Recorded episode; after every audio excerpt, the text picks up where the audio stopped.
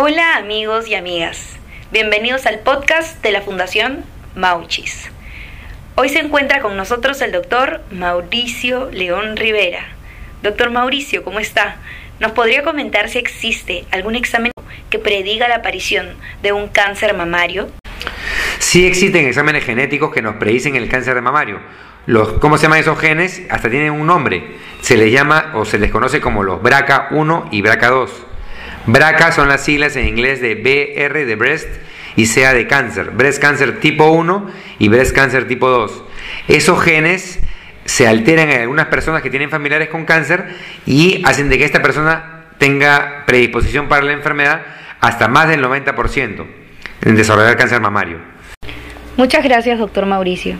Estimados amigos y amigas, para continuar recibiendo estas y otras informaciones, recuerden seguirnos por redes sociales y visitarnos en nuestra página web www.fundacionmauchis.org.